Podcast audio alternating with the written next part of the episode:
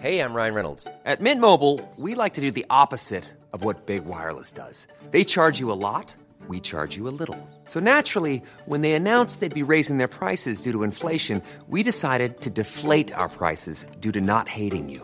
That's right. We're cutting the price of Mint Unlimited from $30 a month to just $15 a month. Give it a try at mintmobile.com slash switch. $45 upfront for three months plus taxes and fees. Promo rate for new customers for limited time. Unlimited more than 40 gigabytes per month. Slows. Full terms at mintmobile.com. Tsugi Radio. Place des fêtes. Antoine Dabrowski sur la Tsugi Radio. Je suis la seule actrice au monde à dire son homosexualité. Je connais les acteurs homo français. Je les sais. Ils se taisent Mais bien sûr. Sinon, on ne leur remettra plus jamais une femme dans les bras. Je veux dire, il y a pas Citez-moi d'homo. au monde un acteur ou une actrice qui fait une grande carrière. Il n'y en a Quand, pas. il, quand il est homosexuel, tu Oui, veux il n'y a pas d'homosexuel dit. Donc ça veut dire que si on est homosexuel, on n'est pas désirable. Je sais dans combien de comédies j'ai été deux. J'en ai reçu huit en 30 ans. Donc c'est pas grave, moi c'est fini. Mais encore une fois, que pour ceux qui arrivent, qui sont homosexuels, qu'on leur dise qu'ils n'y laissent pas 30 ans, si ça se passe comme pour moi, que ça ait servi, que ça ait servi à chose. Euh, on, on est au courant quand même qu'on voit pas beaucoup euh, d'homosexuels de avérés euh, dans le cinéma, etc. Parce qu'il y a une espèce de projection que les gens doivent avoir, de désir, etc. Donc elle a tout à fait raison. Moi, je, je trouve surpris que ouais, les gens euh, découvrent ça. Mais pendant très longtemps, moi, on m'a dit euh, ah euh, non parce que euh, vous êtes trop identifié gay. Le buzz de la rentrée. Muriel Robin qui témoigne sur le plateau de Léa Salamé de la difficulté à travailler dans le, cinéma quand on est lesbienne et visible. Après elle, c'était l'humoriste Tristan Lopin qui a confirmé les propos de Muriel Robin 15 jours après sur le même plateau. Alors est-on condamné à ne jouer que des personnages LGBTQ à l'écran quand on l'est soi-même? Est-ce que Nicolas Maury aura la même carrière que Jean Marais? Est-ce qu'Adèle Haenel ferait toujours des films si l'industrie du cinéma était différente? Les sœurs Wachowski auraient-elles pu faire la trilogie Matrix avant leur transition? Est-ce que les réalisatrices LGBTQ sont cantonnées à l'underground? C'est le deuxième week-end du festival Bizarre dans le nord du parc de la Villette avant d'aller euh, s'encanailler à la Mustang avec euh, notamment le duo grec Boys Shorts par exemple. On va revenir su- sur ce qui s'est passé mercredi dernier. À la Folie a organisé son Queer Cinema Day, 12 heures de projection et de débat auxquels a participé la réalisatrice, productrice et autrice Anna Margarita Albella, dite la Chocha. Salut Anna. Bonsoir. Bienvenue sur Tsugi Radio. Finally, it's happened to me. ah bah tiens, tiens, tiens, on en reparlera de ça, tiens justement. Dans cette émission, on accueillera aussi l'acteur et réalisateur Océan, ainsi que deux autres Anne, comme toi, Anna. Anne Delabre, qui est une des fondatrices du ciné-club Le 7 genre, dévolu aux questions de genre et de sexualité minoritaire, et ce depuis 2011 au cinéma Le Brady. Mais aussi Anne Crémieux, qui est professeure de civilisation américaine à Montpellier 3 et qui est également euh, très investie euh, dans le 7 genre. Et puis à partir de 20h30, parce que ici à Tsugi Radio, on aime bien euh, quand ça mixe et quand ça danse, euh, on va accueillir euh, James Marceau qui prendra les platines pour euh, nous chauffer un petit peu avant euh, la Mustang. Alors Anna, euh, la Tchatcha, on va faire un peu connaissance avec toi. Tu es cubaine américaine, tu es née à, Miami et euh, tu as longtemps vécu en France. Tu as connu les grandes années du pulp, euh, notamment. Tu es venu faire tes études et finalement tu, tu n'es pas parti. Euh, comment le, le, le cinéma il est entré dans ta vie? Est-ce que tu as vite su que tu voulais faire des films ou que tu voulais écrire des films, produire des films?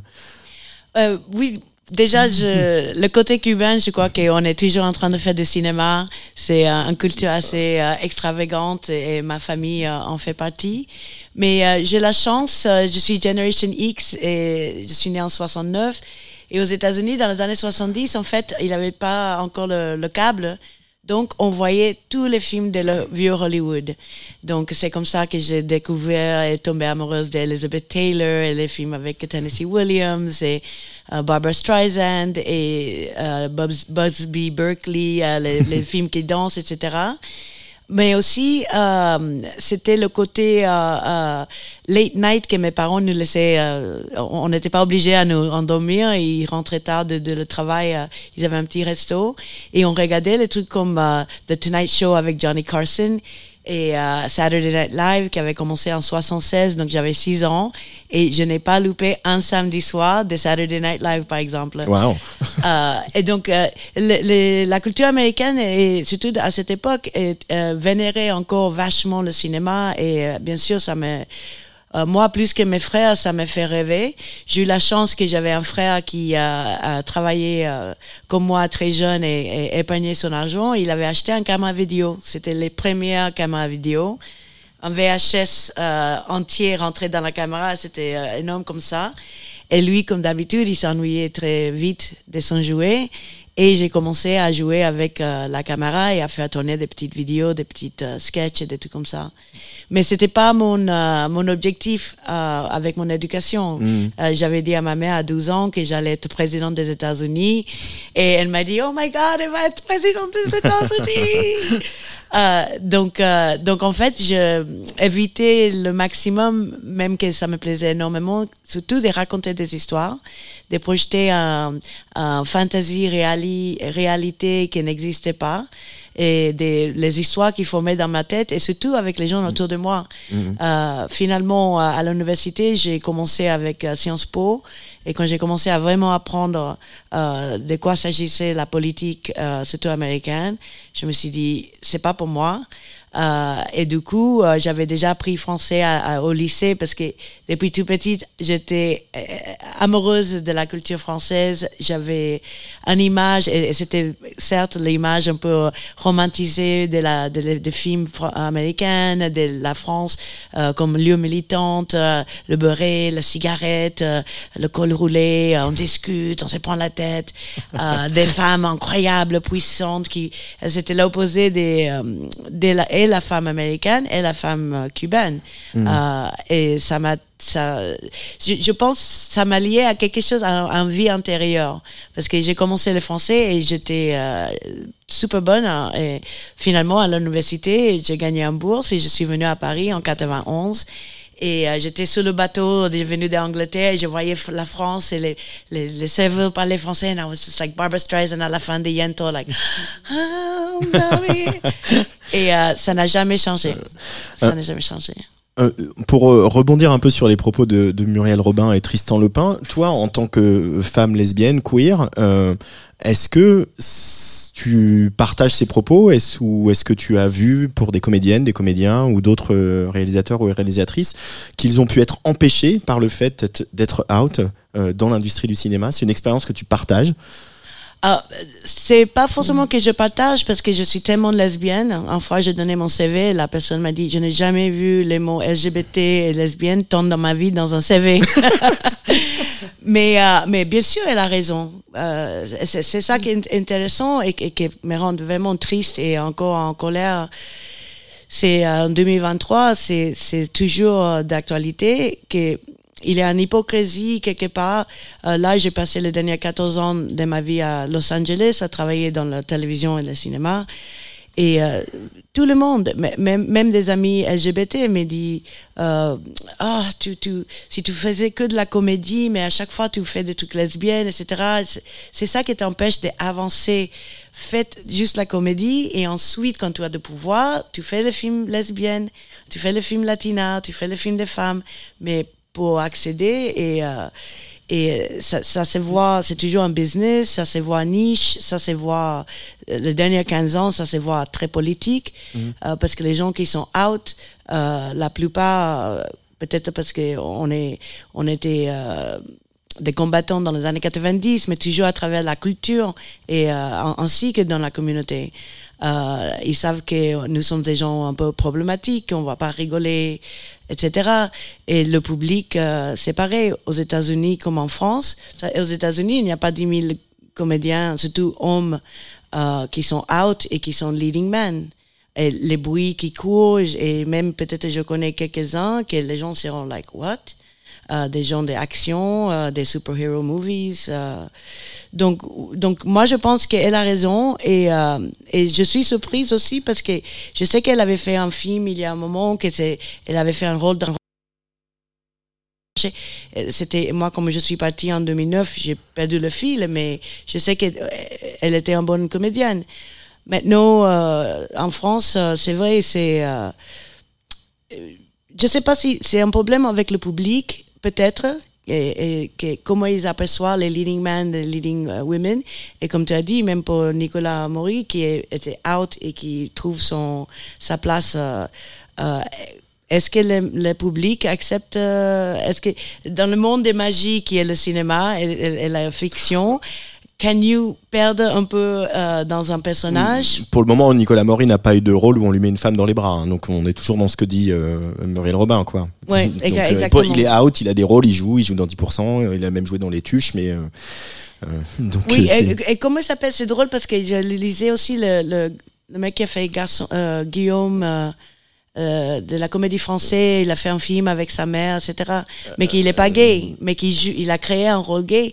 Et ça, c'est aussi quelque chose qui arrive maintenant euh, et, et qui était un peu euh, à l'actualité avant. Des, des hétéros qui vont créer, avoir du succès avec un personnage gay.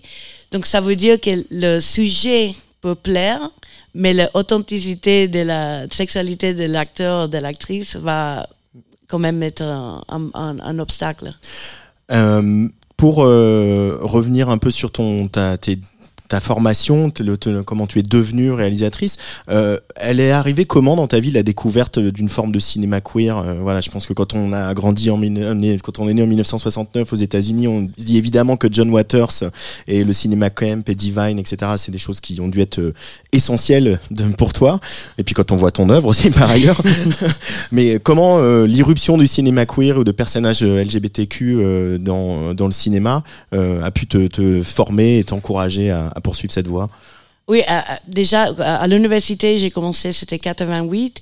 Et euh, c'était le trafic des cassettes VHS parce que il faut se dire, parlons même pas d'internet, que les blockbusters n'avaient pas vraiment, euh, mais c'était euh, c'était John Waters et le, le do it yourself parce que c'était en, en, en des années 70 c'était en pellicule etc donc euh, c'était les groupes des amis euh, c'était le camp justement euh, en sens d'humour mais quand même politique et and even outrageous.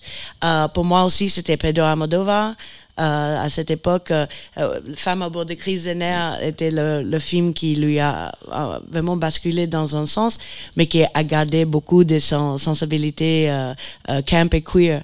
Euh, alors, je crois que et j'espère qu'à l'université c'est toujours cette ambiance aussi où euh, la musique déjà j'étais j'adorais le, le new wave et donc euh, euh, le, la- le gay bar de notre université était aussi le gay bar de l'université. Euh, il y avait beaucoup de gens qui voulaient qui, qui étaient performeurs qui- les gens j'étais pas la seule avec un caméra vidéo à faire des trucs et, euh, et je crois que c'est le, le DIY des années 90 qui m'a permis de, de faire plein de choses. Mais j'ai suivi une éducation assez classique de cinéma, euh, école de cinéma et télévision. Euh, mais avec la première opportunité que je pouvais faire en, en trois minutes, j'ai dit à personne qu'est-ce que j'allais faire et j'ai fait une parodie des reporteuses qui va chercher un médium et euh, c'est son chat qui, qui est le psychic, et etc. Euh, et surtout aussi, je crois que j'ai toujours su ma- mon public étaient les autres gens comme moi. Euh, les autres gens de l'underground qui étaient drôles, qui étaient intelligents, qui cherchaient des trucs euh, fun, bizarres, space, qui voulaient pas, il fallait pas être clean et production américaine, euh, euh, tout léché. Et dans les années 80, j'ai décroché de le grand public euh, cinéma et je me suis penchée sur les art house films, les films français, les, pour moi, même la nouvelle vague était très DIY, etc. Donc, ça m'a libéré l'esprit. Je pensais, oh, il faut que j'aille à Paris. Et à Paris, je vais me mettre à, je vais être euh, entourée des, des lesbiennes, des gays, des queers et des gens qui veulent faire des cinémas, des performances et la fête. Et voilà, c'est ce que j'ai trouvé. Alors, on, on pourrait euh, passer des heures euh, à, parler que de ton œuvre. Il y a plein de choses. Il y a des, il y a des pubs parodiques, euh, il y a euh, des plus des courts métrages, des moyens métrages, des documentaires. On y reviendra. Mais je voudrais qu'on écoute un, un extrait. Tu as sélectionné de la bande originale d'un film qui s'appelle Qui a peur de Vagina Wolf. I know how to make a movie. I don't know how to make love. Yeah. Well, you know what I mean. This is me, a newly minted 40 year old living the life I've always dreamed of. I'm a filmmaker, a jet setter, a veritable renaissance woman. Life is sweet, or at least that's what I used to tell myself before I had a full blown nervous breakdown. But let's not get ahead of the story. Oh my god, is she okay? Yeah, that's my friend. She lives in the garage. Happens all the time. I'm Katya Amor. I had a muse. Oh my god, she's touching my boob. Who films a movie in someone's house without asking them? What is wrong with you? I had to make this work. And action. You wanted to be an artiste, an outsider. You know how you get when you like a girl? First, you change your personality completely because, of course, no one will want to know the real you. Then you do your little microscopic move, hmm, hmm, like a little squirrel. Anna, there are more important things to life than this movie. Like what? Like love. Comment elle t'est venue l'idée de ce, de ce euh, remake de Qui a peur de Virginia Woolf? Ah, oui, Cette film est vraiment un mise en abîme parce que c'est. euh, je vivais dans un garage. Je suis, j'étais à Paris quand même 16 ans. Et, euh, et la seule raison pourquoi j'ai quitté Paris en 2009, en 2008, euh, c'était pour réaliser un long métrage que j'avais écrit. C'était un budget de 3 millions. J'avais rencontré les producteurs. Et euh, j'ai rendu mon appart. euh, J'étais très triste. Mais je me suis dit, j'ai fait mon film dans un an et je reviens. Sauf que 2009, la crise financière, ça, euh, tout le monde a perdu tout l'argent, surtout le cinéma indépendant. Et du, en même temps, c'était l'époque de le crowdfunding, euh, de le micro euh, cinéma qu'on appelait ça. Et, et en fait, pour moi, c'était une continuation de le DIY, de le, le indie DIY, etc. Euh, et je vivais vraiment dans un garage. Euh, j'étais, euh, j'avais 40 ans, euh, j'avais viens d'avoir 40 ans, et je voyais que Hollywood aussi ouvert qu'on croyait après les années 2000 avec The L Word, Obama, etc. Que c'était toujours très difficile pour trouver de le financement. Dans, dans le film, d'ailleurs, il y a un moment où euh, les producteurs gays disent euh, lesbian films don't make any money. et, euh, you know, et, et ça, c'était une des réponses que j'entends tout le temps euh, des- par rapport à, à, à créer quelque chose. Mais euh, j'adore Fellini, donc c'était un peu le Fellini automezzo, le, le, le réalisatrice qui, euh, qui regarde sa vie et tout est en merde et rencontre un, un comédien. Il dit, je vais créer un film pour euh, tomber amour- pour qu'elle tombe amoureuse de moi. Mais j'ai choisi Virginia, Virginia Woolf parce que c'est un film justement des gens qui ont la cinquantaine et qui voient euh, que leur vie est pas du tout ce qu'ils ont euh, attendu de sa vie, que c'est des gens qui se déchirent. Et j'adore ça, j'adore le, le- les comédies, la tragédie, la mélancolie, le, euh, les, la frustration, etc. Que, que évidemment je sentais à l'époque. Mais comme j'ai un sens d'humour à chaque fois, je, je trouve euh, toujours euh, les, les côtés drôles et euh, de la vie. Et donc, je voulais essayer de faire ça ensemble. Et surtout qu'à Los Angeles, j'étais entourée de plein de gens qui, qui faisaient du cinéma et qui gagnaient plein d'argent en faisant de la merde, entre guillemets, comme ils disent, les trucs grand public bien payés et qui euh, cherchait toujours des petits projets euh, à, à travailler. Et donc, j'ai, c'est ça, en fait, qui m'a appris à être productrice. Et ensuite, j'ai produit 7 8 films euh, pour mes amis qui, justement, ne trouvaient pas des producteurs parce qu'ils pouvaient pas payer euh, les sommes. Euh, Anna Latrucha est euh, l'invitée de cette émission euh, Place des Fêtes un peu spéciale euh, dans le cadre du Bizarre Festival. On parle de cinéma et on parle de la présence des personnes LGBTQ à l'écran. Y en a-t-il assez? Y en a-t-il trop? C'est possible d'être acteur et actrice quand on est out? Toutes ces questions dont on va vous parler avec nos invités aujourd'hui. L'année dernière, le Festival Bizarre avait invité le réalisateur et acteur américain John Cameron Mitchell. Il était venu chanter ici, juste à côté, là, les chansons de ses films, dont bien sûr Hedwig and the Angry Inch. En 2006, il a sorti un autre film. Je vais pas vous raconter ma vie, mais ce film a été un peu ma révélation queer. Un, film choral porté par des acteurs et des actrices très beaux, très attachants. Ce film, c'est Short Bus. On écoute In the End, interprété par Scott Matthew, qui donne lieu à une incroyable scène de comédie musicale à la fin, portée par euh, Justin Bond en maîtresse de Scott Matthew, In the End, sur la Tsuga Radio.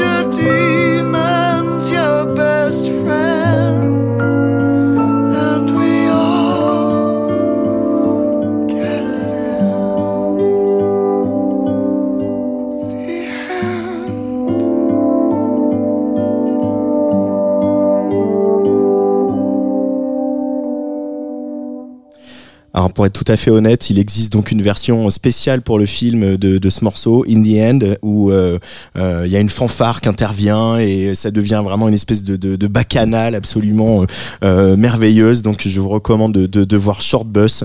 Voilà, on parle, disait pas encore les, thé- les théories queer avaient pas complètement traversé l'Atlantique à l'époque et c'est vrai que ça faisait du bien de, voir ça avec John Cameron Mitchell. On est toujours avec Anna Latrocha, réalisatrice, autrice et productrice. Euh, mais on va appeler un petit peu des gens, notamment euh, Anne Delabre qui est au téléphone avec nous. Bonjour Anne. Bonsoir Antoine. Bonsoir, bienvenue sur euh, sur Tsugi Radio. Alors Anne Delabre, tu es une des euh, cofondatrices d'un ciné-club euh, qui se passait, se passe en tout cas depuis 2011 au Brady. Le ciné-club, il s'appelle Le Septième Genre, le ciné-club qui défie les normes. C'est comme ça que vous avez sous-titré ce ciné-club. C'était quoi l'intention en, en- créant ce ciné-club au Brady en 2011, Anne? Alors je précise, c'est 2013 en fait. Hein, donc on a fêté nos 10 ans là au mois d'avril 2023. Pardon pour cette Euh, erreur. Oui, non, 2011, c'est l'année où le directeur du Brady actuel, Fabien Oui, a repris le cinéma Jean-Pierre Mocky. Voilà, c'était un petit peu dans cette euh, dans la foulée. Euh, bah, l'idée au départ, c'était euh, de proposer des films euh, rares et euh, qui traitent des questions de genre et de sexualité minoritaire. C'est-à-dire qu'on voulait pas se cantonner à être un ciné-club LGBT euh, mais on avait envie d'explorer euh, plus largement les marges et euh, d'ouvrir au maximum le champ des possibles en la matière avec euh, du cinéma dit patrimoine. Alors euh, ça c'est poussiéreux l'expression, mais disons on voulait pas se mettre en concurrence des festivals et c'est-à-dire proposer des nouveautés ou des avant-premières. Nous on passe des films qui euh, qui ont au moins une dizaine d'années. Et ça, c'est ça, c'est important aussi de montrer que euh, euh, depuis euh, longtemps, euh, puisque là on parle de patrimoine, des, euh, des cinéastes, des auteurs et des autrices ont, ont exploré ces thématiques-là, les thématiques de minorité de genre, de minorité sexuelle. C'était c'était ça aussi l'enjeu. Exactement. E- Exactement. Moi, je suis passionnée d'histoire, d'archives, et j'ai toujours une vision euh, dans le temps, effectivement. Et euh, bien sûr, il y a énormément de choses qui, qui sortent en termes de cinéma LGBT euh, qui aujourd'hui.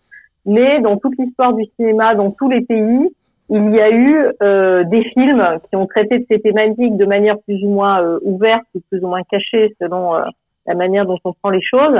Et ce qui nous intéressait, c'était voilà, c'était de décrypter un petit peu ces films et d'avoir ce, ce, prisme des questions de genre et de sexualité minoritaire, ou sur des films vraiment rares et des films très, pourquoi pas même expérimentaux, jusqu'à des films beaucoup plus grand public, mais avec une approche un petit peu décalée.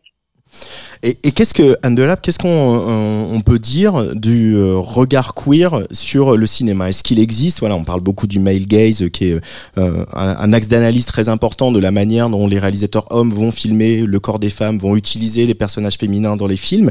Est-ce que toi, avec ton, ton côté historienne, tu euh, penses qu'il y a un queer gaze un lesbian gaze sur le cinéma? Alors sur ces questions de male gaze, female gaze, queer gaze, euh, alors oui, on peut dire qu'il y en a un, mais peut-être pas de manière aussi euh, tranchée que euh, bah voilà, c'est un homme, donc forcément il y a un male gaze, c'est une femme, il y a un female gaze, c'est-à-dire que il y a des réalisateurs qui ont pu avoir un female gaze et des réalisatrices qui ont pu avoir un male gaze, par exemple. Et, on peut être gay et ne pas avoir de queer gaze.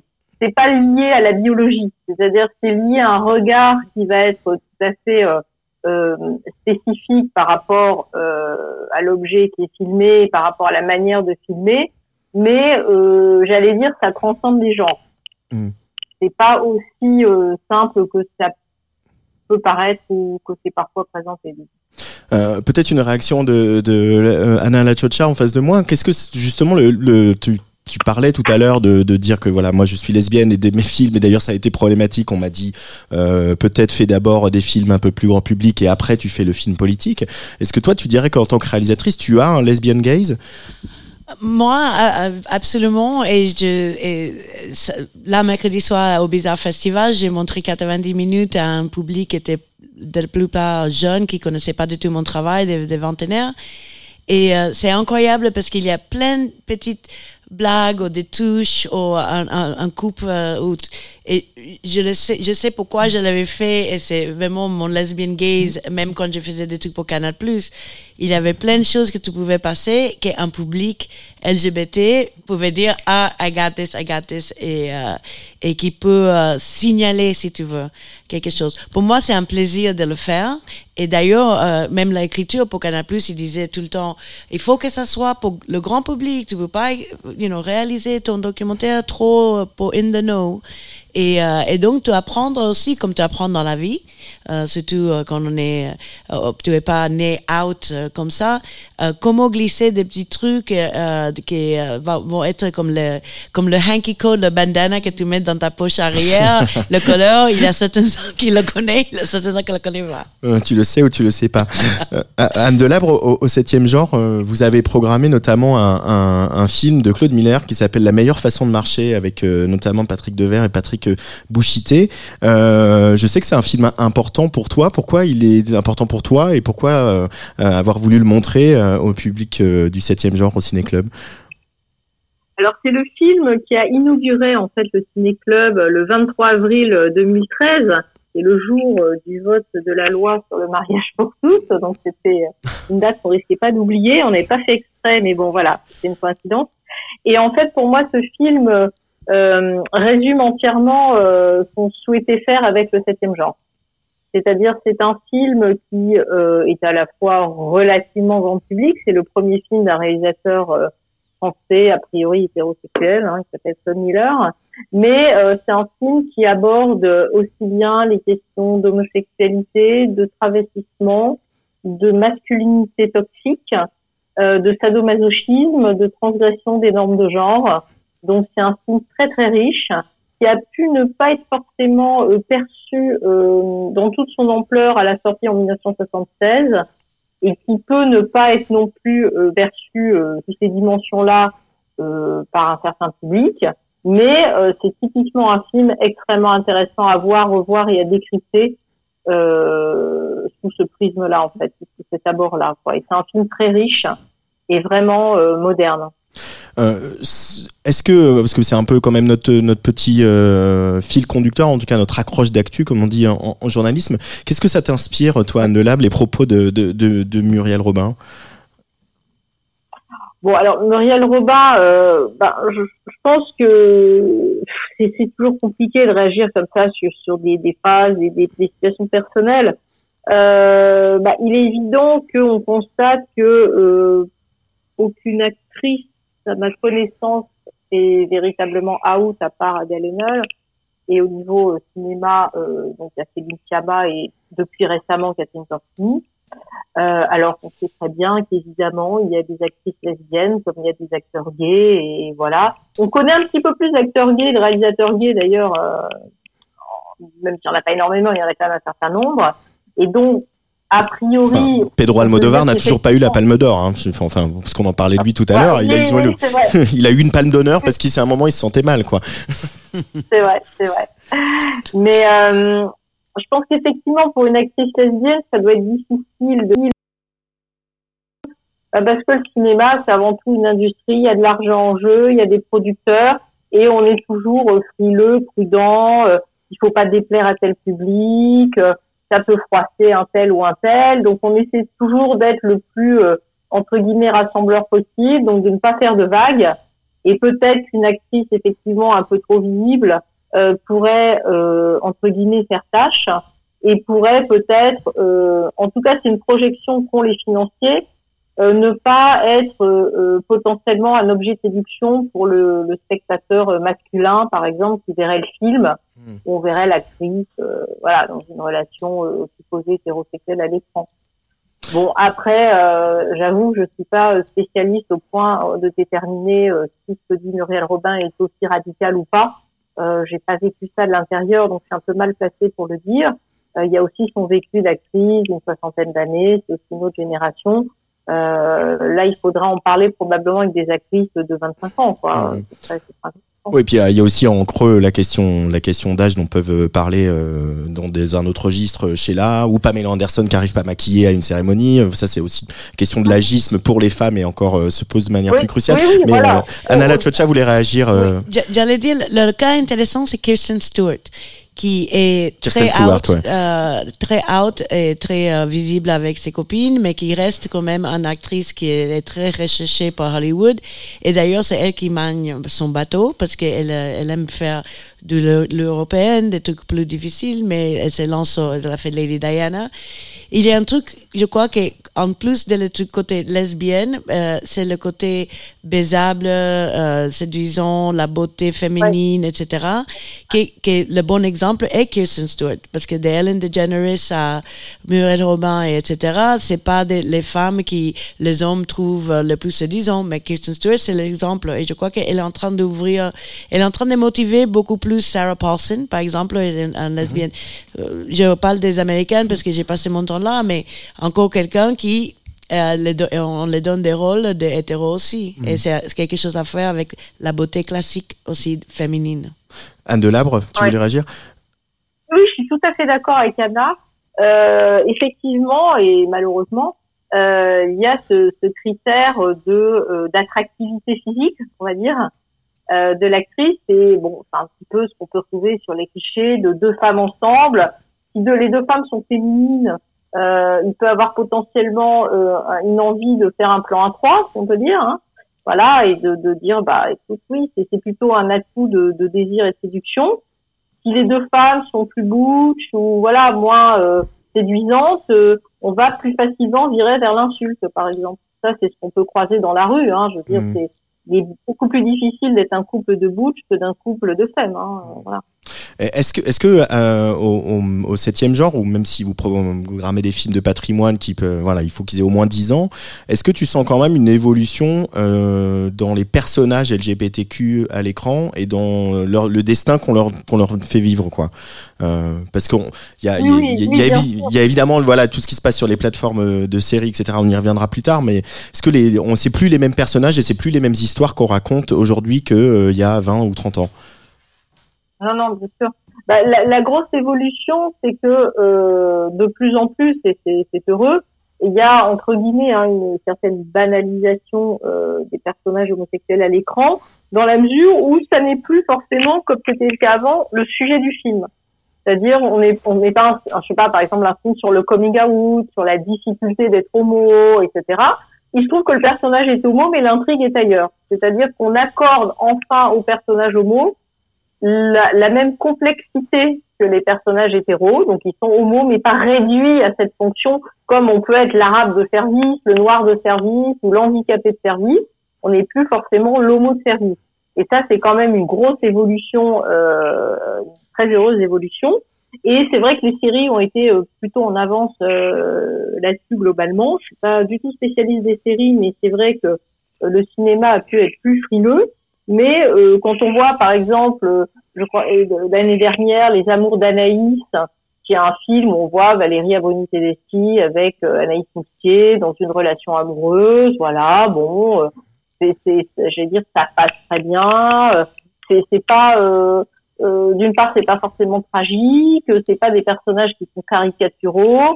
Euh, ça, c'est un exemple parmi plein d'autres. Si on prend Tar, le, le fameux film qui a eu tant de succès, bon bah la, la, la, la chef d'orchestre elle est lesbienne mais euh, c'est pas le sujet principal du film. Je trouve c'est qu'une des dimensions de ce personnage.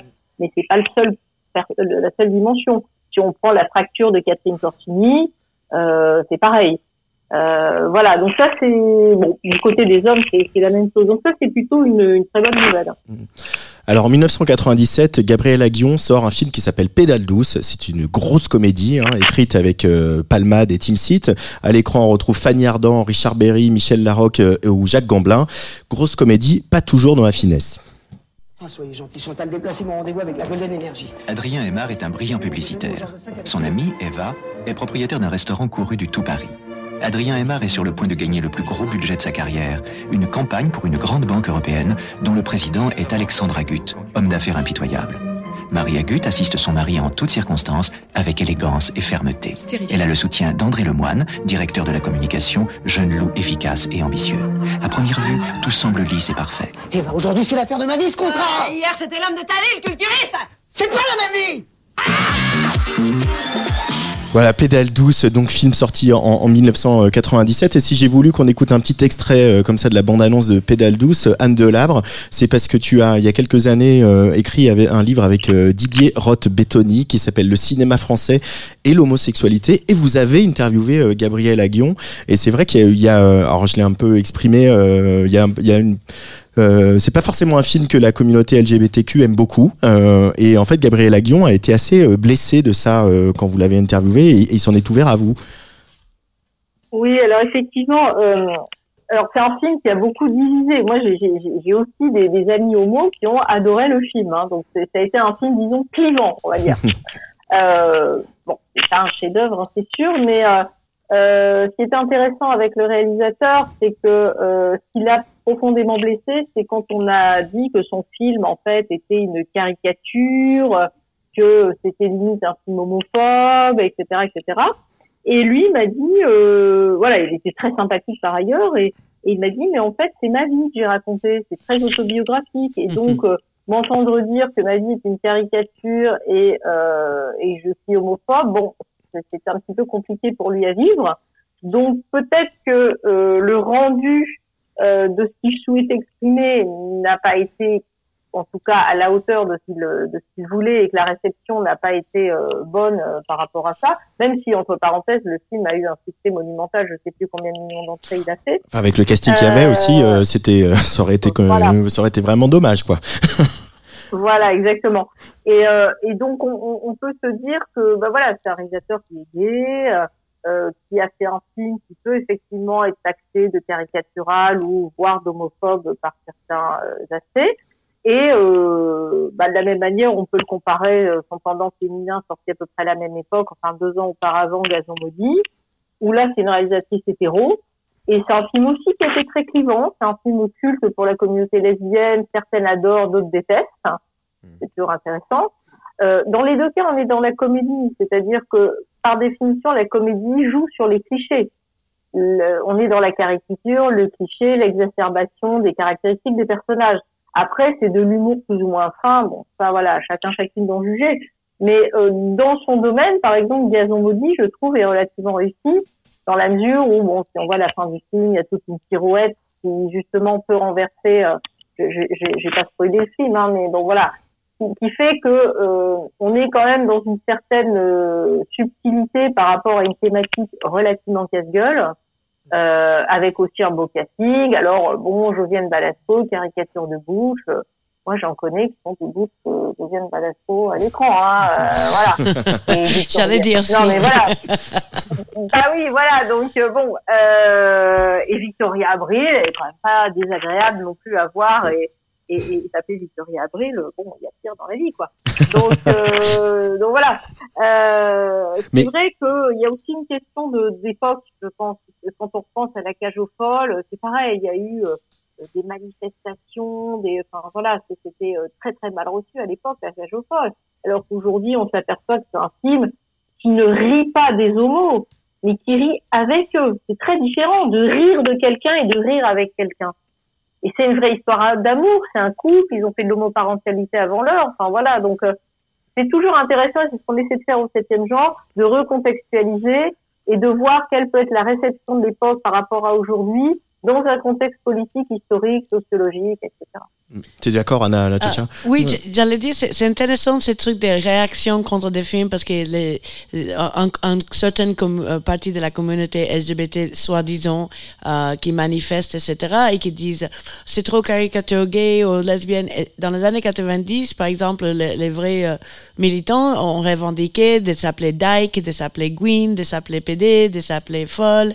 Euh, au, au contraire, de tout ça parce que finalement, je me posais la question, euh, est-ce que quand tu dis, oh, ils sont trop gays, etc., est-ce que ça, c'est, pas ça la homophobie, ou une homophobie internali- Intériorisée. internalisée, intériorisée, oui. Mm. Ou euh, par exemple, quand euh, Basic Instinct est sorti, euh, et il avait tout, oh, les, les, les lesbiennes euh, sont euh, comme euh, serial killer. Oh, moi et mon groupe d'amis, on était like génial, tu vois. Like, Sharon Stone her- a une aventure lesbienne, c'est génial. amazing. et, et, like, thank you Sharon Stone. et euh, et euh, le, Catherine Deneuve dans Les Prédateurs, you know, like, c'est au contraire, on n'était pas dans cette euh, besoin de, euh, de, de qu'est-ce qu'il représente et est-ce qu'il représente nous tous et, et pareil pour euh, le pot de le silence des agneaux. Like, j'ai jamais compris tout ça euh, et au contraire, le résultat fait que après Hollywood disent on va pas faire des films parce que surtout à cette époque, mais c'est vrai encore aujourd'hui, il faut des comédiens bankable. Après, euh, qui va jouer Il a tout ce discours de est-ce qu'il faut que tu sois ça pour jouer ça, etc. Donc euh, infinissable. Et puis il y a des, des destinées euh, malheureuses comme euh, Rupert Everett euh, qui euh, après son coming out avait quasiment plus eu de carrière. Alors, bah, et à l'inverse de Ian McKellen qui a continué à faire euh, X-Men et compagnie quoi. Mm, mm. Oui, Rupert Everett, ah, c'est ah, mais c'est super triste. Il était extraordinaire et en plus il il, il il il était accepté aux États-Unis. Et quand je dis accepté, c'est tant que comédien de, de l'étranger. Euh, et, et voilà, il y a plein de gens qui se sont cassés la gueule après son coming out. Donc euh, ça, c'est non négligeable. Anne Delabre, euh, puisque j'ai j'ai quasiment que des femmes invitées euh, pour cette émission et j'en suis ravi. Euh, Il y a quand même un- un- quelque chose d'assez troublant. On disait qu'il n'y a pas beaucoup de réalisatrices out. En tout cas, là, on va parler du cinéma français. Euh, et finalement, on arrive quand même à lister quelques réalisateurs euh, homosexuels, euh, hommes, donc du Castel et Martineau, euh, Christophe Honoré, euh, qui c'est euh, François Ozon. euh, donc, euh, il y en a quand même quelques-uns. Euh, et, et pourquoi il n'y a pas plus de réalisatrices euh, out? Parce qu'on imagine qu'il y a bien des réalisatrices lesbiennes. Ah bah alors là, je, je- n'ai pas les réponses à cette question, euh, n'étant pas euh, n'étant pas moi-même euh, réalisatrice, mais euh, probablement parce que euh, déjà le, le fait d'être une femme n'est pas un avantage, on va dire, et le fait d'être une femme lesbienne, c'est un peu le, la double peine, quoi. Hein. Donc euh, déjà, les femmes ont beaucoup plus, beaucoup plus de mal à faire financer leurs films, les budgets des films de femmes sont beaucoup plus faibles. Rappelons quand même que la, la première euh, Palme d'Or euh, remise à une réalisatrice, euh, enfin il y a eu deux Palmes d'Or là récemment, mais c'est c'est c'est c'est assez- c'est Ouais. quand même c'est Justine Triet, Non, bah, euh, et c'est il y a pas Bah, longtemps voilà. quoi. Et sinon, Jane Campion. Voilà. Jane Campion. Et Jane Donc, Campion, euh, depuis ouais. Jane Campion, il y avait eu personne Bah, voilà. quoi. Exactement. Donc en soi, je pense que le fait d'être une femme fait déjà très très lourd. Et euh, potentiellement, le fait d'être lesbienne rajoute un entre guillemets handicap qui fait que euh, peut-être que celles qu'ils sont n'ont pas forcément envie euh, de le crier haut et fort parce qu'elles estiment probablement que ça ne va pas les aider dans leur carrière. Mhm. Anna Et, et je l'ai dit, aujourd'hui, presque j'ai l'impression que ça devient aussi un double tranchant où avant tu voulais pas être trop out. Euh, J'ai dit des gens parce que moi j'étais toujours out euh, parce que le business, les producteurs, le- toute la machine de la presse, etc. Mais en même temps, depuis 10 ans, 15 ans, euh, c'est aussi cette euh, une fois tu es out, il y a cette euh, euh, visibilité et responsabilité à une communauté LGBT qui deviennent très très critique, qui euh, peut insister euh, plein plein de choses sur, sur ta personne et, et- et il y a beaucoup plus de responsabilités à une communauté et ensuite à une autre et c'est compliqué à naviguer, c'est clair. Euh, Anne Delabre, le, le, septième genre euh, change un petit peu de format là pour euh, ces prochains mois puisque vous vous faites inviter, vous voyagez un petit peu. C'est c'est quoi l'actualité euh, prochaine de, de, de votre Euh, ciné-club? Oui, alors pour dire rapidement, ben après un, un dixième anniversaire euh, très intense euh, au mois d'avril 2023 euh, au Brady, qui est le cinéma qui nous accueille régulièrement depuis dix ans, on a décidé de faire une petite pause euh, sur cette partie-là et de se faire inviter à droite et à gauche. Donc on est allé euh, au Chris Film Club avec le Festival international de films de femmes, à la Cinémathèque française, au cinéma des cinéastes. Et là, comme tous les ans depuis euh, très longtemps, le septième genre programme euh, la partie euh, patrimoine du festival de films LGBTQI++ Chéri Chéri qui a lieu euh, fin novembre, là, du 18 au 28 novembre. Tout à fait. Et donc on propose euh, voilà des séances euh, patrimoine parce que c'était pas du tout leur spécialité, donc ils nous ont euh, délégué euh, cette partie-là. Et euh, on reprendra le ciné-club régulier au Brady de manière peut-être plus ponctuelle et plus événementielle en 2024, toujours sous la forme de projection débat avec un ou une invitée et des films rares, ce qui fait aussi la difficulté de l'exercice. Mais là, pour euh, d'ici la fin de l'année, on a quand même sept séances, donc on va pas chômer non plus. Donc ils seront euh, pendant le festival Chéri Chéri. Euh, si je dis rapidement les, les, séances, donc il y a un autre regard, c'est un film lesbien hongrois qui est assez rare, qui est vraiment très intéressant parce qu'il y a aussi tout un contexte politique qui voilà, qui fait que c'est pas juste une histoire d'amour entre deux femmes. Euh, ça sera le dimanche 19 novembre l'après-midi. Euh, le soir, on changera de genre puisqu'on proposera un film porno gay de 1977 parce que oui, ça aussi c'est du patrimoine et ouais, et ça, ça sera vraiment intéressant d'en discuter. Et aussi ça, les hétéros, ils comprennent pas que le, le cinéma porno est euh, quelque chose de culturellement important dans la communauté LGBTQ. Et voilà, Ouais. faut le répéter encore et toujours. C'est vrai. D'où cette séance qui me tient beaucoup à cœur et qui aura lieu le, le dimanche 19 au soir. Le jeudi 23, on passera un film qui est vraiment euh, un- indispensable par rapport à, à ce qu'on peut faire au septième genre, c'est The Cellule Closet, qui est un documentaire sur justement euh, les représentations de l'homosexualité à Hollywood sous le code de censure, le code AIDS. Et donc, on va être vraiment dans tout ce qui a pu être crypto-gay, crypto-lesbien, et c'est hyper intéressant à, à étudier justement. On va en Le parler un petit peu 26, plus tard euh, dans l'émission avec Ouais. euh, Anne Crémieux tout à l'heure. Voilà. Voilà. Et, euh, et le dimanche 26, on, on fera un hommage euh, à Cyril Collard, qui est décédé il y a pile 30 ans, avec Les Nuits Fauves, qui a été un film justement culte pour toute une génération euh, par rapport à, à la question du VIH. Bien sûr, le, le film est sorti en, en 92 et Cyril Collard euh, est mort trois jours avant les, les Césars en, en 93.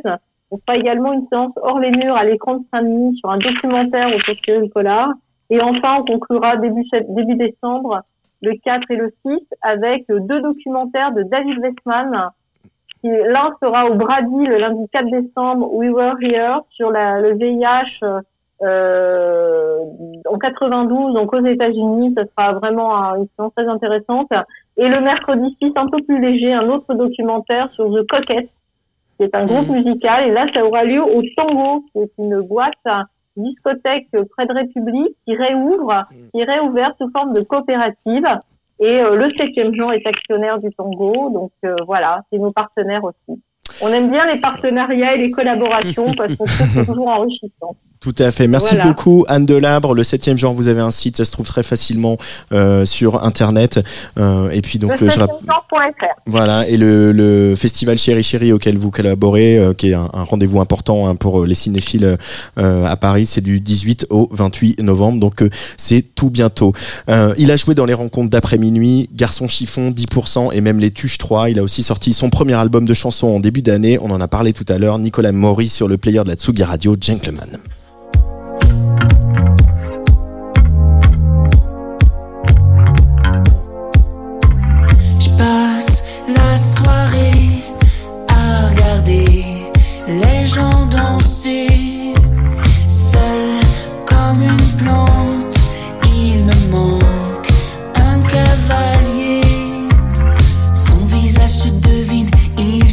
Sublime. Good evening, how are you? On se fait les yeux doux.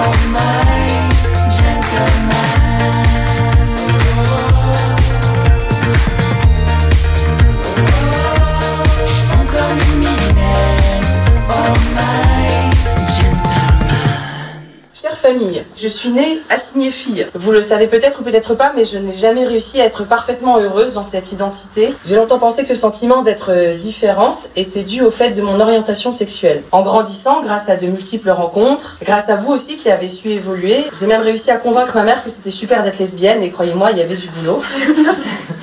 j'ai pensé que je pourrais m'épanouir, être vraiment heureuse et apaisée. Mais quelque chose résistait encore. Et un jour, j'ai compris cette fascination que j'avais pour les corps des hommes. Il m'obsédait car j'aurais voulu être eux, avoir ces corps qui m'étaient inaccessibles. J'ai donc compris il y a un peu plus de deux ans que je voulais changer de genre. Je dis bien de genre et pas de sexe, car euh, ce qui m'intéresse de changer, c'est la perception sociale que les gens auront de moi. J'ai 41 ans demain et je vous le dis, je suis épuisée d'être une femme. Littéralement épuisée. J'ai donc euh, choisi pour mon nouveau prénom de m'appeler Océan. D'enlever simplement ce E qui féminise. Je vous en parle seulement maintenant alors que j'ai déjà enclenché le processus parce que je suis là pour vous informer de ce choix que je fais, pas pour vous demander l'autorisation, et surtout pour vous remercier. Vous remercier pour tout l'amour que vous m'avez toujours donné, et que vous vous donnez euh, les uns aux autres. C'est cet amour-là qui nourrit notre belle famille, qui me permet notamment d'avoir assez confiance en moi pour prendre ce chemin, pour faire ce choix d'être moi-même, de vous l'annoncer, seule face à vous tous, sans avoir peur de vous perdre. Je vous aime infiniment.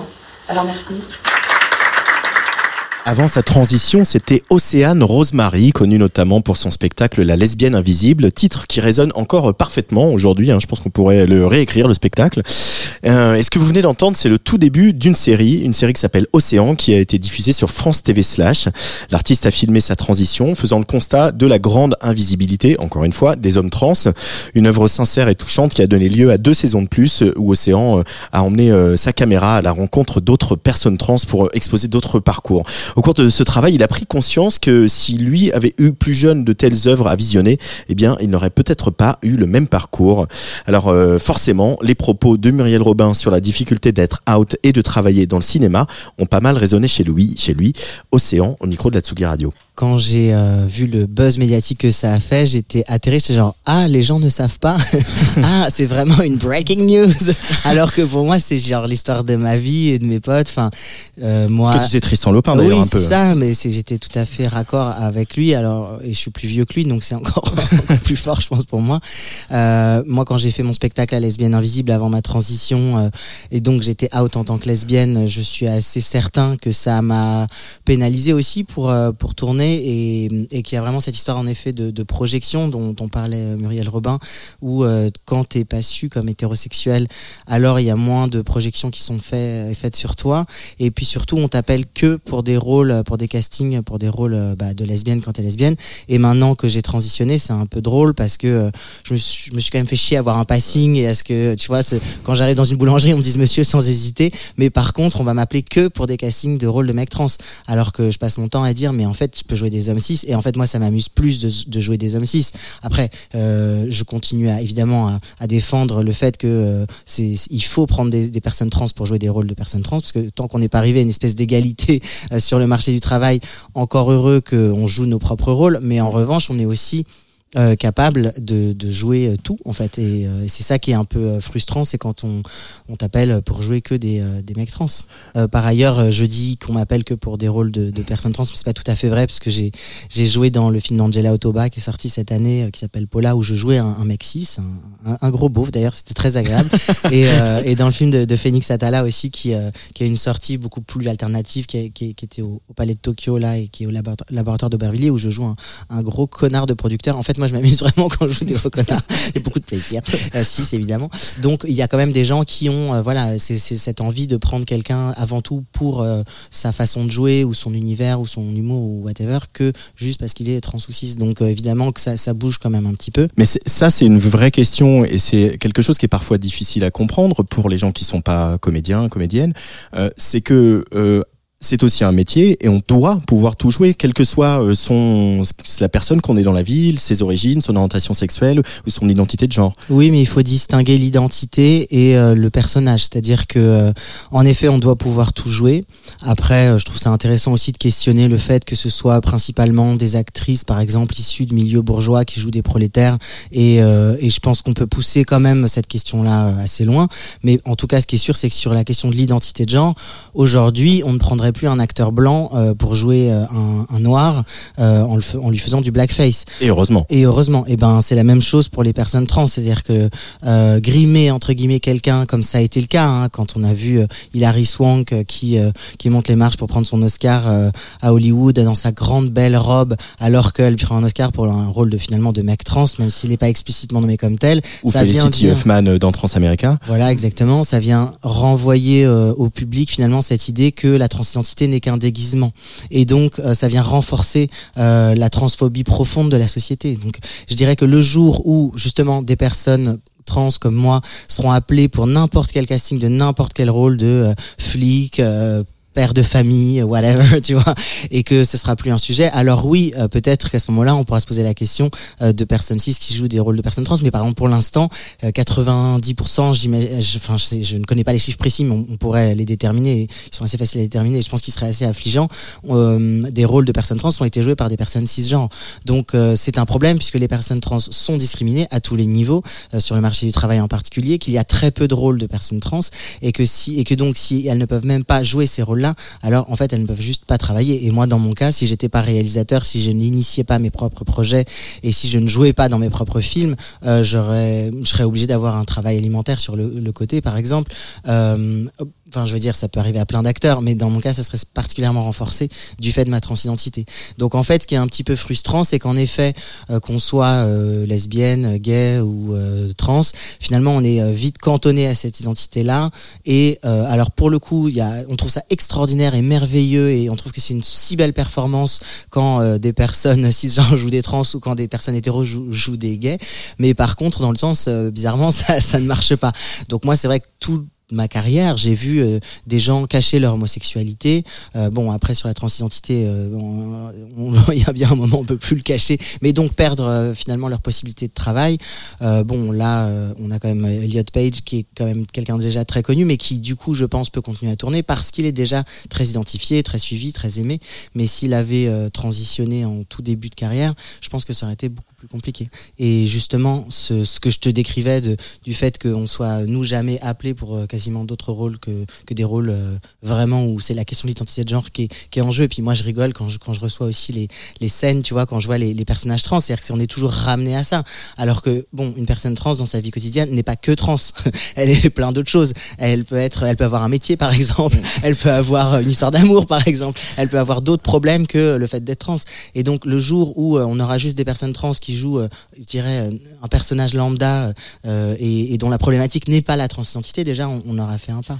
Si les séries que tu as fait sur France TV slash sont documentaires en partie, euh, comment tu définirais toi le, le rôle de la création par rapport à toutes ces questions-là? C'est-à-dire que évidemment il y a une dimension politique, on en parle depuis tout à l'heure, mais il y a aussi une dimension artistique. Tu Ouais. es réalisateur, tu es auteur, tu es acteur, etc.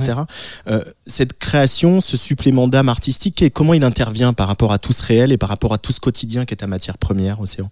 Bah, il, il revient toujours au galop, puisque moi je viens de la fiction au départ. J'ai commencé avec de la musique, puisque j'ai fait des albums sous le nom de Ocean. euh, donc j'ai quand même fait ça pendant presque dix ans, et ce qui est une forme d'écriture euh, fictionnelle, hein, la, la chanson, même si c'est pareil, on s'inspire beaucoup euh, de soi. Et ensuite j'ai fait un, un film de fiction, Embrasse-moi, qui est pareil, qui était inspiré du réel, mais qui restait un personnage.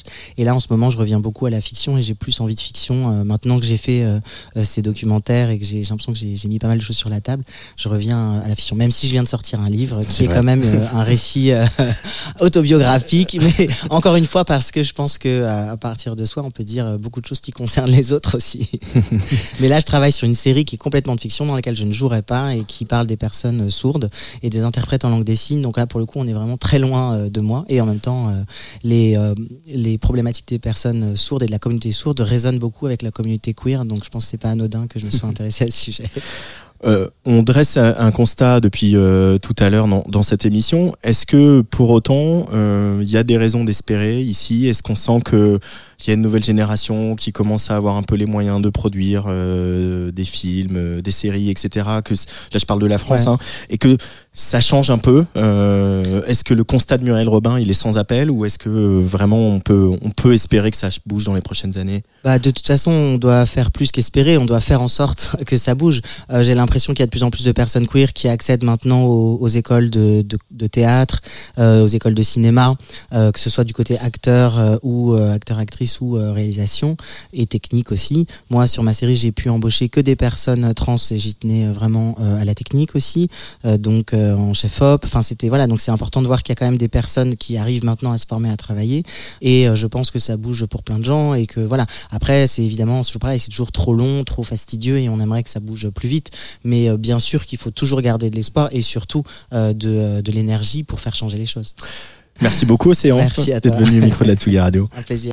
Anna Chocha est toujours avec nous en, en plateau. Euh, Peut-être une petite réaction avec euh, Océan que tu connais, avec euh, lequel tu as travaillé. Oui, d'ailleurs, oui, mon co-comédien en mon dernier film, Vagina is the Warmest Color, ma, ma parodie de la vie d'Adèle. Euh, mais je trouve que... pour- Où tu es déguisé en vagin. Tu veux rappeler, disons-le quand même. On a changé lesbienne pour vagin. Dis-le que tu as honte d'être un vagin. Mais non. Euh, mais euh, non, je crois que je voudrais dire que l'importance de le do-it-yourself, de le produire, de a vraiment inspiré les gens à réaliser et de faire les films. Parce que comme dit Océan, comme je fais, comme beaucoup de gens font, euh, la représentation, on est toujours dans cette évolution. Et, et je, je me rappelle, dans les années 90, et après 2000 et 2010, cette sensation de vouloir dire, c'est acquis, on est là, oh, le- la loi est passée, oh, le truc. Et c'est vraiment euh, changer la culture et, et avoir de la représentation. Il faut que ça soit grassroots, il faut que ça soit exponentiel et, et surtout, surtout personnel. Like, j'adore voir les choses personnelles. Je trouve que ça c'est vraiment quelque chose d'important. Donc pour moi, c'est euh, trouver des gens à faire de la cinéma collectif, faire de, de- de- de la, de la autoproduction et euh, la représentation est très très nécessaire et le plus que ça soit représentatif, c'est génial. Mais à lieu d'attendre que ce soit les, les chaînes et les cinémas, etc., qui le font, euh, je veux encourager encore qu'on continue à le faire nous-mêmes. Euh, c'est d'ailleurs un peu euh, ce qui s'est dit quand tu étais à la Folie mercredi avec le public qui est resté, qui a échangé avec toi et avec les autres artistes invités. C'est que c'est encourageant de les écouter et de voir que euh, il y a une génération qui est en train de prendre conscience grâce à ton témoignage, à ton expérience, que finalement, bah, on prend un iPhone, on prend une caméra VHS et puis on y va, quoi. On le fait le film. Exactement. Moi, j'ai fait beaucoup de workshops gratuits avec Chéri Chéri, d'ailleurs, euh, avant le Festival Gay, euh, Semaine de Paris. Je disais, d'abord, je voulais juste démystifier la définition des réalisatrices, réalisateurs. Je dis, la seule définition, c'est il faut le faire, il faut le finir, il faut le montrer. C'est tout. Et maintenant, tu arrêtes. Parce qu'il y a un cer- certain complexe, où je sais pas si je peux, si je suis, si je m'appelle. hein. Et ça, il faut le faire, il faut le finir, il faut le montrer. Après, euh, ça va où ça va et tu, et tu partages. Et vraiment, euh, c'est ça qu'il il nous faut encore plus de ça avec l'Internet, les téléphones. Ça fait 20 ans qu'on parle de ça avec YouTube. Euh, on- il faut que ça soit nous-mêmes qui en font euh, beaucoup plus de représentation. Documentaire, documentation. Juste en- enregistrer des interviews, euh, faire des folies, faire les fausses pubs. Je le tournais avec un caméra et un magnétoscope. Et ça, ça passait à Canal+. Donc, euh, je veux encourager tout le monde à faire ça. Et, euh, et d'ailleurs, de me contacter à arrobas Anna La Chocha. Euh, je vous donne des conseils, je participerai. euh, et, euh, et voilà, la- le cinéma collectif est vivante. Euh, peu, avant de- de- d'aborder la dernière partie de l'émission, on va plus parler euh, du cinéma euh, américain et de l'histoire du cinéma américain, de la représentation des LGBTQ à Hollywood et euh, dans le cinéma indépendant américain. Euh, on va quand même traverser l'Atlantique avec toi pour un film de 2008 euh, où tu es allé à Cuba. Finalement, je repense à cette notion du post-gay et je me demande si Cuba est si en retard que ça. Est-ce qu'il est mieux de vivre dans un ghetto gay avec ses codes ou alors de vivre sans signe distinctif Faut-il en passer par la soi-disant communauté gay pour parvenir à l'égalité? Faut-il préférer la différence ou l'indifférence? En tout cas, une chose est sûre, si les lois de Mariela Castro passent, les homosexuels de Cuba auront enfin une reconnaissance officielle qui leur donneront de la visibilité et du pouvoir. La vraie question est, qu'est-ce qu'ils feront avec? Rendez-vous dans quelques années pour avoir la réponse. Adios. Alios, euh, tu es allé tourner euh, ce documentaire à Cuba à la demande de, donc Canal+. C'était quoi euh, l'enjeu pour toi? Déjà, euh, en plus, c'était 2008 et, et euh, je fais référence à Mariela Castro, la nièce de Fidel Castro. Donc, euh, euh, le truc, c'est que finalement, ça a pris, elle a présenté les lois pour euh, le, le dépénalisation, si tu veux, de la de l'homosexualité, de la prise en charge des euh, euh, euh, les opérations pour changer de, euh, sexe, etc. Parce que quand tu habites dans le communisme, tout- toute euh, intervention doit être sanctionnée, etc. Et ça a quand même pris encore une fois, c'est 2008, donc on a Obama, on a les trucs de mariage gay, etc. Et des choses qui semblaient. D'ailleurs, le thème c'était le post-gay. Et la- le film euh, que c'est Canal Plus qui a donné le titre par moi, ça s'appelait Gay et après. Et en anglais, Gay and So What. Mhm. Et, et quand je tournais cette année-là, elle disait euh, euh, est-ce- une question, je, tous, les, tous, les, tous les festivals, est-ce qu'on a toujours besoin de le festival gay? Est-ce qu'on a toujours besoin de le cinéma LGBT euh, Est-ce mais qu'on a toujours besoin de défendre euh, l'avortement pour toutes les femmes Euh, je, je dis ça comme ça. ouais. Ben, exactement. Non, et après, tu, surtout euh, avec les choses comme ça, comme la, la, la culture gay, le, le festival, et- etc. C'est pas juste les euh, revendications, etc. C'est une manière de se retrouver en communauté. C'est une culture. Je disais, tu sais, c'est comme le French F- Film Festival. Euh, c'est pas pour faire euh, pour survivre le- la culture française, c'est pour partager la culture française, c'est pour faire connaître la, cu- la culture française. Et je trouve que le, le, le, le cinéma, etc., LGBT est très, et, et d'ailleurs de tous les différents genres, c'est très important pour, comme réalisatrice, ça m'a motivé tellement d'avoir mon film à, à Cinefable et à Chéri Chéri et à Sundance et à, c'est, c'est, euh, surtout quand on n'a pas de l'argent et qu'à chaque fois c'est un épopée euh, de, de, de raconter ton, ton histoire, tu vois, surtout quand tu fais la comédie, tu, sais, tu pleures euh, de- derrière la caméra et tu, et tu fais rire devant. Euh, voilà, donc à Cuba, finalement, c'était en, en, en 2022 qu'ils ont officiellement fini à changer la loi en 2019. D'a- Et d'ailleurs, c'est une bonne leçon. 2019, et ils, étaient en train de like, euh, revenir en arrière, le, gouvernement cubain qui s'est approché à avoir de, euh, tous ces droits acquis et changer les codes et la constitution cubaine. Et c'est juste quand ils ont annulé la Gay Pride, il y avait des manifestations, etc. Mais c'est après ce moment de rupture et de violence qu'ensuite, ils ont passé les lois. Donc parfois, ça devient pire avant que ça peut s'améliorer. Et je dis ça pour tous mes amis activistes euh, euh, qui nous écoutent. Allez, on va, je t'emmène euh, dans le bush australien. Trois drag queens traversent donc le bush dans un bus pour donner leur spectacle à l'autre bout du pays. On est en 1994. C'est le rôle qui révélera Hugo Weaving, bien avant Matrix ou Le Seigneur des Anneaux. Moi, j'ai toujours rêvé de faire la choré qu'ils font sur Finally de CC Peniston. Les minorités sexuelles et de genre à l'écran, c'est le thème de notre émission spéciale Bizarre Festival.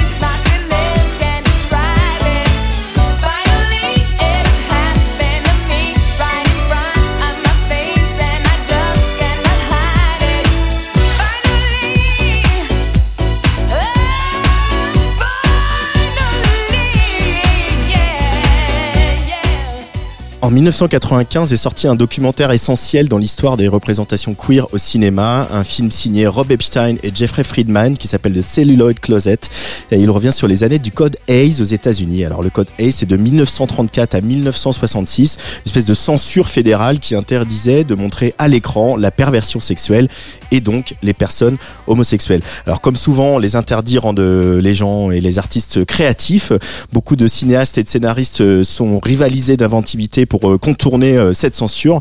Voici donc un extrait de ce documentaire où Gore, Virald, Gore Vidal, pardon, scénariste de Ben Hur, révèle au grand public ce que quelques cinéphiles savaient déjà. The director of the movie, William Wyler, William Wyler, le réalisateur, m'a demandé Qu'est-ce qu'on fait J'ai répondu Essayons autre chose. Supposons qu'à l'âge de 15-16 ans, quand ils étaient réunis pour la dernière fois, ils ont été amants. Masala, interprété par Stephen Boyd, veut redevenir l'amant de Ben Hur, joué par Charlton Heston. William m'a regardé de travers. J'ai dit, je ne le dirai jamais de façon explicite, mais on verra clairement que Masala est amoureux de Ben Hur. Willy me demande si j'en ai parlé autour de moi. Je réponds que non. Parlez-en à Boyd, qui fait Masala. Mais ne dites rien à Heston parce qu'il va faire une crise. Je me charge de lui. Will fall apart. I'll take care of him. Et pendant que Heston s'imagine qu'il joue Francis Bushman, le premier séducteur du cinéma muet avec ses grands airs, Stephen Boyd joue sur un tout autre registre. Et les regards qu'il lui jette sont révélateurs. There are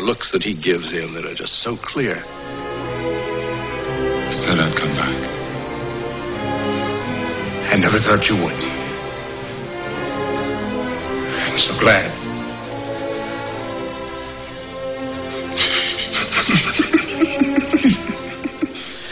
voilà qui rifougne. C'est quand même assez marrant d'imaginer Charlton Heston qui, pour euh, les plus jeunes d'entre nous, euh, ne le savait peut-être pas, mais qui était quand même un républicain qui tâche, euh, féroce porte-parole de la National Rifle Association, qui aurait découvert l'amour entre hommes. Voilà, tout ça m'amuse, m'a toujours beaucoup amusé. On est toujours avec la réalisatrice Anna Lachocha et au téléphone nous rejoint maintenant Anne Crémieux, qui est professeure de civilisation américaine, spécialiste des médias à l'université Paul Valéry de Montpellier. Bonjour Anne. Bonjour. Euh, pourquoi ce documentaire de Celluloid Closet, il est si important, euh, Anne, toi qui euh, connais si bien euh, l'histoire du cinéma américain et d'Hollywood parce que euh, il a fait intervenir déjà énormément de gens euh, très connus et il parle de films que tout le monde, euh, des- des films qui ont été vus et revus et il donne des clés pour beaucoup d'entre elles, par exemple celle-là qui a été donnée euh, en exemple, euh, qui ne, qui sont inconnues du grand public. Donc il révèle vraiment le placard du cinéma.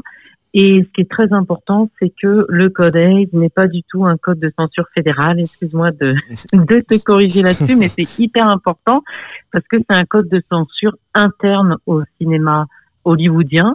C'est-à-dire que c'est l'industrie elle-même qui se censure pour éviter la censure. Donc, en accord avec euh, la censure qui, malheureusement, pour, euh, pour eux, n'est pas du tout fédérale et donc euh, entraîne des aléas constants parce que dans chaque ville, il y a un comité de censure différent. Hollywood dit, Ouah, ça suffit, là, on perd trop d'argent.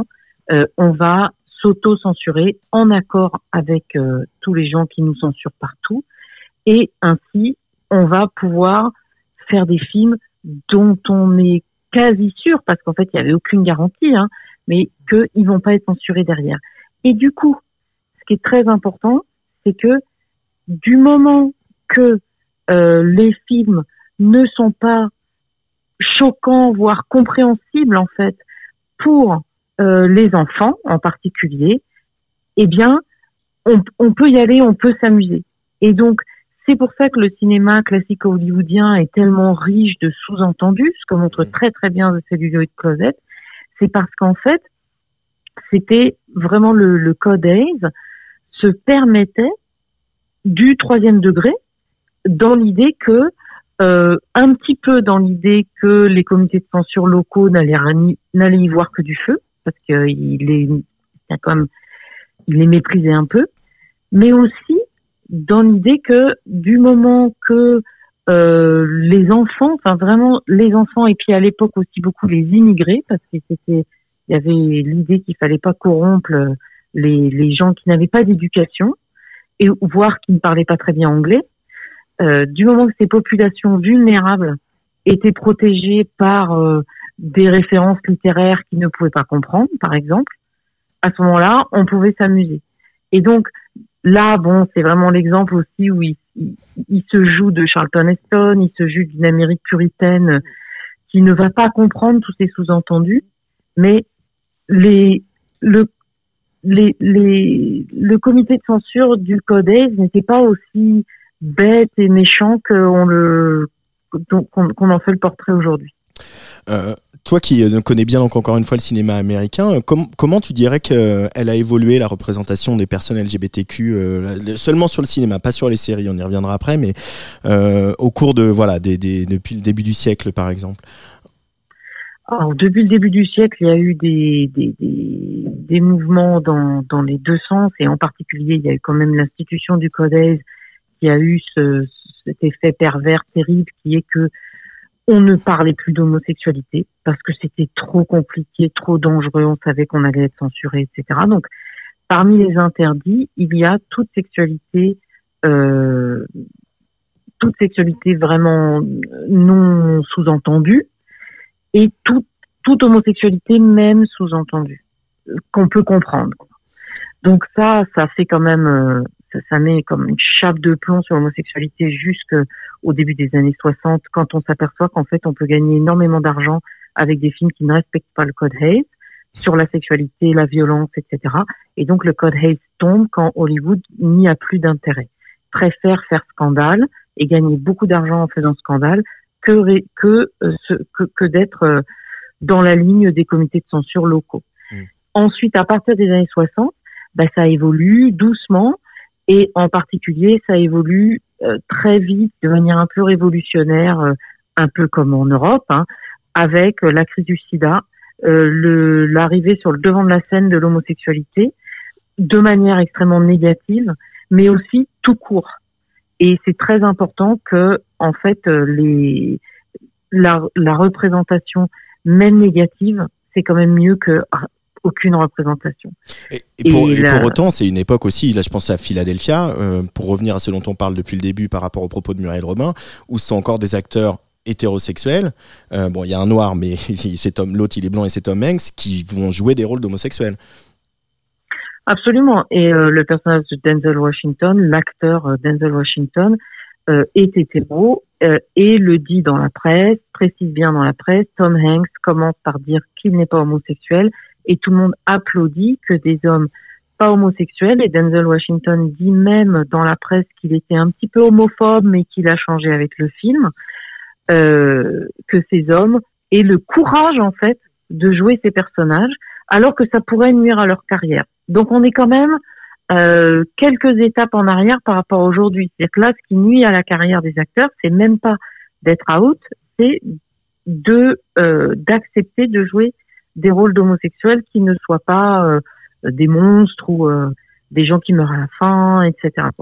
Bon, en l'occurrence, dans Philadelphie, euh, on sait très bien quand même qu'il va pas survivre au, au sida, mais je, je pense que c'était très important à l'époque. Le film n'aurait pas pu être fait autrement, et le film de toute façon s'adresse aux hétéros, et donc sachant que l'homophobie, il y a quand même ce mot phobie, il y a quand même cette cette peur qui fait que peut-être on va pas aller au cinéma.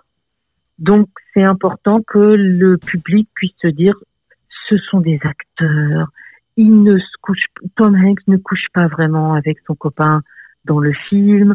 Euh, on, on peut rentrer rassuré que tout ça n'est que du cinéma. Euh, c'est, c'est, Et c'est ça, justement, ça a complètement changé. Je veux dire, euh, aujourd'hui, il y a encore plein d'hétéros qui jouent des rôles d'homosexuels, mais euh, il y a aussi la conscience qu'on perd un certain public en faisant ça. Alors, le public majoritaire, il reste hétérosexuel, et donc une histoire comme Brokeback Mountain, qui est faite pour les hétéros, qui est faite pour que les hétéros soient euh, avancent un petit peu et, et soient moins homophobes après le film qu'avant, euh, va quand même avoir recours à des, des acteurs dont on sait ou dont on croit savoir qu'ils sont hétéros, et donc à nouveau qui rassurent, euh, sachant que c'est quand même un film qui a fait relativement scandale avec des gens qui se sont levés, qui ont quitté la salle. Donc, il faut aussi euh, se rendre compte qu'il y a tout un, des aspects commerciaux derrière et que euh, jusqu'à il n'y a pas si longtemps, par exemple, Océan mentionnait, euh, je crois, le film euh, Boys Don't Cry. Je pense que le film n'aurait absolument pas eu le même succès et n'aurait pas eu les mêmes, le même budget si l'actrice principale n'avait pas été euh, cisgenre même si je crois savoir, et Anna pourra le confirmer ou l'infirmer parce que je crois qu'elle sait ça, que euh, la réalisatrice a envisagé de des actrices, euh, euh, des acteurs euh, trans et euh, dit avoir choisi le meilleur acteur pour le rôle, etc. Anna, tu, tu... Mm-hmm. Oui, en, en, en fait, c'est exactement ça. Euh, le, la, déjà, même avec... Euh, c'était un film qui était vraiment difficile à financer parce qu'à la base, si on se remet à la perspective de cette époque, c'était entre guillemets un film sur une lesbienne qui était euh, euh, représentée masculin. On n'était pas encore très très très ancré, même dans le milieu LGBT, Mm. sur le, les, les, les trans et les personnes trans, etc. Et, euh, et encore une fois, c'est un business de, de trouver l'argent, de trouver le financement. Euh, Hilary Swank n'était pas non plus euh, Miss, euh, la plus grosse actrice, etc. Elle était vraiment pas du tout. euh, euh, mais euh, mais ils, ont essayé et même avoir euh, une certaine crédibilité sur les, les autres rôles, et- etc. Mais un truc que je, je- je voulais juste interjeter un truc vis-à-vis le, le Mountain? Quand tu vois un film comme euh, My Own Private Idaho, en parlant de casting et de le gaze, de le gay gaze ou le queer gaze, etc. Voilà un casting qui est deux mecs hétéros. Euh, River Phoenix et, euh, et Keanu Reeves avec un réalisateur euh, oui On peut s'interroger sur la, la, Flou- la- flou- bah, la- le début des années l'hétérosexualité 90. de Keanu Reeves. Hein. tout le monde était très fluide. euh, mais bon, Keanu Reeves, il n'était pas non plus euh, super, super duper. Mais bon, euh, entre guillemets, pour le public et pour tout, même moi que je, je suis, je m'intéresse là-dessus, c'est la première fois que j'entends qu'il était, il n'était pas gay ou bisexuel, et peut-être il a fricoté, et ils étaient très bons amis, surtout euh, lui et River Phoenix. Mais bref, c'est pour dire que voilà un casting hétéro qui n'a pas vraiment euh, bouleversé trop, trop de monde parce que le réalisateur était gay et qu'il avait traité ça, etc. Euh, même que Brokeback Mountain, je trouvais très bien fait, etc. Et, et anyways, back to Anne. Ah, Anne, euh, l'heure tourne malheureusement, mais il y a quand même, tu es aussi euh, euh, spécialiste euh, des séries, tu en regardes beaucoup, on en a regardé quelques-unes ensemble d'ailleurs. Comment, euh, euh, quel est le rôle finalement de toutes les plateformes de streaming où, euh, voilà, c'est- ma question favorite du moment. Je veux dire, Matthew Perry de Friends est mort euh, et on re- repense à Friends et puis on regarde Sex Education sur Netflix et on dit ah ouais c'est quand même pas la même chose quoi. Euh, le, le rôle des plateformes sur la, la visibilité des personnes LGBTQ euh, à l'écran et c'est en train de changer la donne et est-ce que finalement c'est en train d'avoir une influence sur Hollywood ou même sur le cinéma indépendant américain? Je pense que c'est en train de c'est c'est en train de transformer euh, le le j'allais dire le lectorat. Le c'est en train de transformer le les spectateurs euh, les spectatrices qui euh, les jeunes qui sont les spectat les spectatrices et spectateurs de séries sont très jeunes hein, euh, statistiquement. Euh, c'est des adolescents. Et donc euh, qui ont grandi avec euh, Sex Education et des quantités de séries où il y a beaucoup de personnages euh, LGBT et puis euh, très queer, euh, transgenres, euh, non binaires, etc. Et tous ces jeunes qui, euh, de même que nous, quand on avait euh, 20 ans, euh, et on s'est tous posé la question est-ce que je serais pas homo, même si on était hétéro. On est la, première génération qui s'est posé la question quand on était quand on pensait être hétéro. Je pense que de nos jours, les, les, les ados se posent tous la question de savoir s'ils sont trans ou pas. Euh, ce qui je pense, n'était pas le cas il y a 15-20 ans. Et ces séries jouent euh, un rôle euh, très important pour euh, transformer la la capacité de n'importe quel spectateur du futur euh, de regarder une série où va euh, pop-up, va arriver d'un coup un personnage trans non binaire, euh, polyamoureux, euh, asexué, etc. Et ça, euh, c'est sûr que les séries avec leurs personnages multiples, et en plus les séries par par leur nature même ont besoin de cette diversité euh, d'identité pour euh, pour pouvoir continuer à faire des épisodes, des épisodes, des épisodes. Il, il faut qu'il y ait des histoires et euh, la, tout ce qui est discrimination et euh, tr- euh, euh, intersectionnalité, comme on dit aujourd'hui, appartenir à des quantités de minorités en- à la fois et, avoir euh, du coup des, des, problèmes de plus en plus complexes euh, de de- d'identité, c'est ce qui nourrit la, la, narration sérielle. Et, et même dans les séries les plus classiques. Et d'ailleurs, c'est vrai que hein, quand on regarde Friends et Sex Education, ça n'a rien à voir. Friends a un côté très sexiste, en particulier très très blanc, etc. Mais en même temps, euh, il y a dans ce premier épisode le personnage de Ross qui dit euh, ma femme, euh, ma femme me- me- se marie avec euh, avec sa femme, avec qui il a un enfant, etc. Bon bah déjà dans Friends, euh, on avait un euh, même si c'était périphérique aux six amis, c'était quand même là. Et ensuite, euh, on va avoir euh, Phoebe qui va faire, qui va être mère porteuse, etc.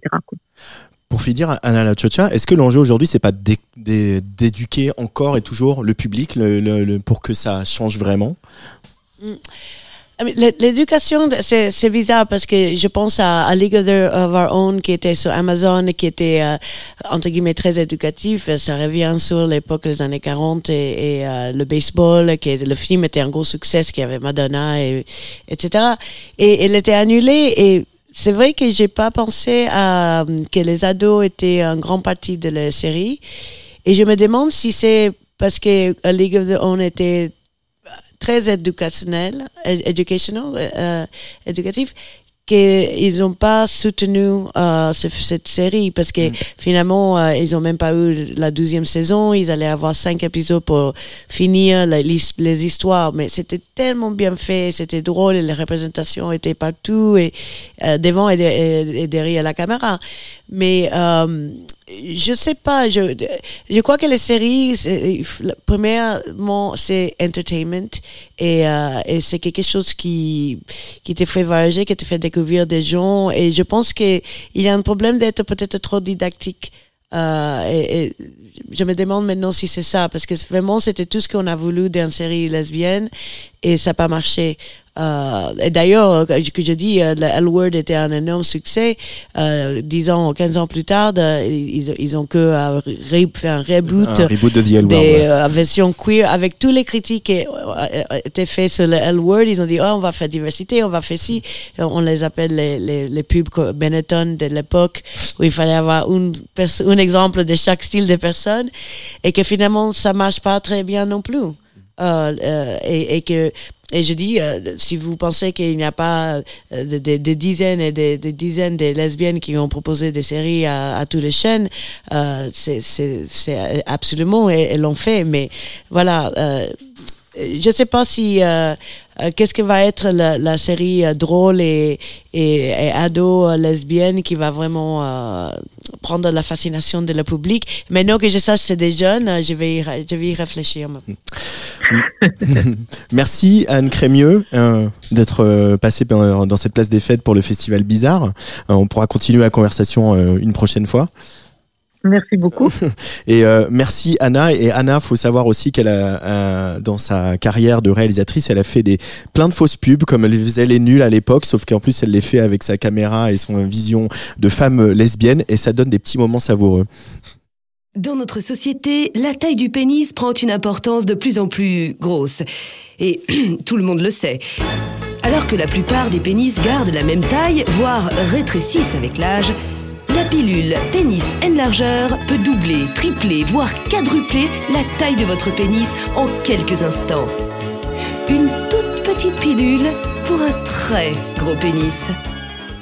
Et ça, si c'est pas du slogan quand même. Merci beaucoup Anna La Chocha d'être Ah. passée par le micro de Tsugi Radio. Merci Tsugi, c'était génial. Merci, euh, le Bizarre Festival, c'est quand même exceptionnel. Et, euh, et voilà. Et merci à, à Luc Leroy qui était à la réalisation, Lauriane Battista et euh, donc euh, merci aussi à Anne Delabre qui était au téléphone. Je rappelle les dates de Chéri Chéri, c'est du 18 au 28 novembre euh, dans plusieurs cinémas à Paris. Euh, la Mustang avec Boys Shorts, euh, c'est ce soir, mais il y aura aussi en, parallèle Headbutt au pavillon Villette. Bref, le festival Bizarre passe son plein. Demain, bat son plein, j'arrive plus à parler. Demain, il y aura Sœur Malsaine. Dimanche, il y a bien sûr le Bingo Drag, mais il y aura aussi la librairie Violette Co qui va s'installer à la folie pendant que Jennifer Cardini et ses invités feront transpirer le pavillon Villette. Nous, ici, c'est le warm-up dans quelques minutes. James Marceau prend les platines pour euh, euh, venir un peu ambiancer ce studio. La porte est ouverte. Venez vous réchauffer à la folie. Mais avant de lui laisser les platines, petit clin d'œil au film de Robin Campillo pour finir. Grand Prix du Festival de Cannes en 2017, 120 battements par minute, avec Arnaud Robotini qui s'attaque à Small Town Boy de Bronski Beat. Allez, bisous.